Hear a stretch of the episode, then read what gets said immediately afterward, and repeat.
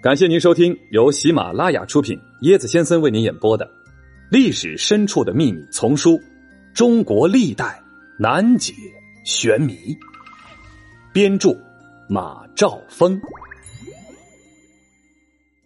嗨，大家好，我是椰子，我在利物浦，祝您幸福。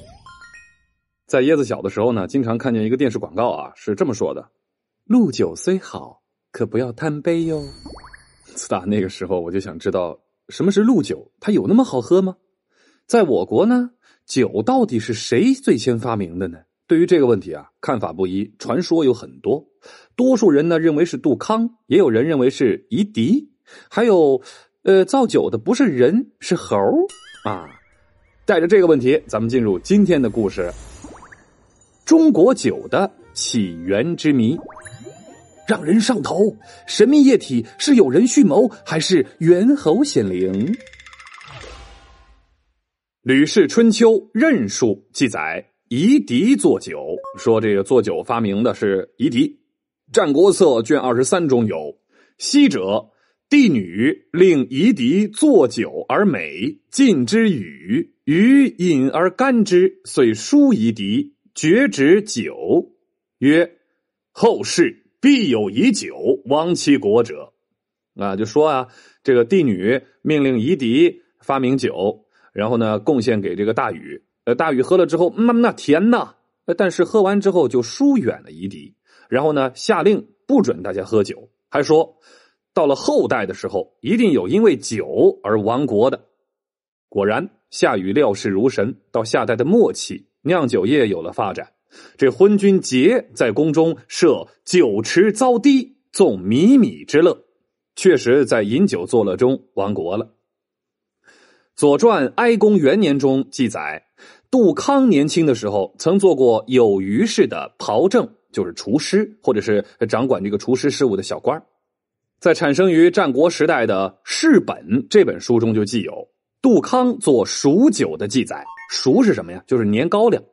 这说明杜康用高粱造酒而深得人们的欢迎，被尊为酒祖啊。这个传说是有据可稽的。时至今日啊，许多地方还有所谓的杜康酿酒的遗址，比方说陕西白水县有杜康沟、杜康河，河南汝阳县有这个杜康泉、杜康仙庄等等。这两个县修建了杜康庙啊，供奉了这个杜康的像，顶礼膜拜，将其当作是酒业的神仙。哎，到了三国的时候，杜康就已经成为酒的代名词了啊！这个大家都很知道，唯有杜康。另一个传说呢，就是猿猴造酒啊。在椰子读大学的时候啊，读大一的时候学过一个绕口令，叫“一葫芦酒，九两六；一葫芦油，六两酒”，说的就是一个猴呃造酒的故事。呃，这个《清败类钞·岳西偶记》这本书中记载，平乐等府山中。猿猴极多，善采百花酿酒。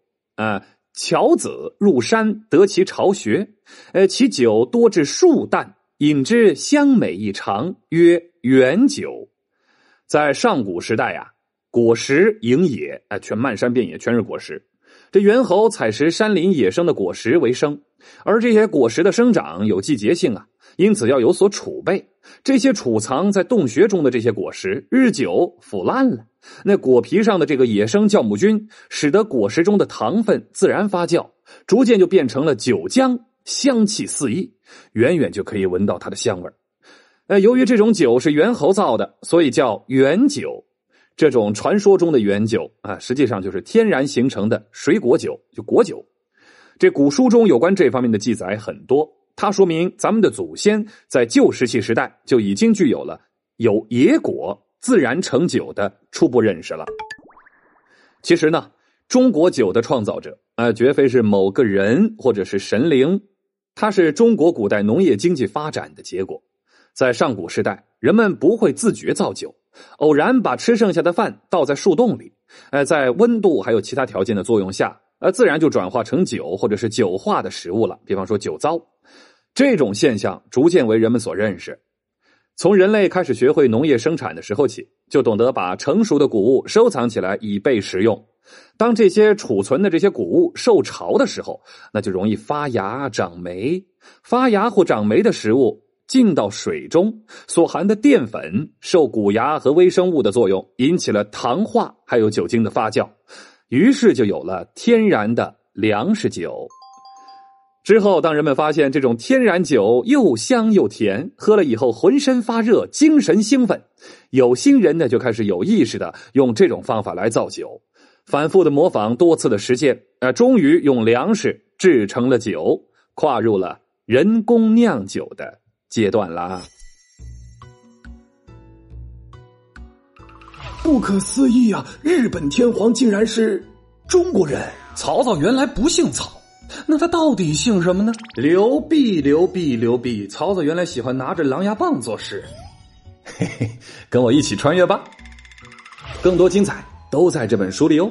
欢迎您的订阅转发，我是椰子先生，欢迎您跟我一起探索历史。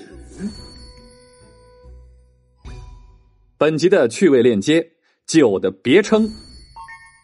酒呢有很多绰号，在民间流传甚广。所以他们在诗词、小说中常被用作酒的代名词，这也是中国酒俗文化的一个特色。哎，今天咱们碰见一个贯口，咱们得好好来一来啊！当当当当当当当，酒的别称有。杜康琼玉液金浆佳酿香酪红油玉有欢博杯中物。三有般若汤白堕金浆太梨浮水杜康。金波巨畅冻酪胡商湖中物。酌孤许提壶黄蜂清浊溪酒瓢酒青州从事平原都游啊。屈生屈秀在屈道是屈居是屈聂春毛柴相宜辅以绿以碧以天禄椒江望幽物扫愁肘吊诗钩狂药。酒冰、清盛、浊贤等数十种，您学会了吗？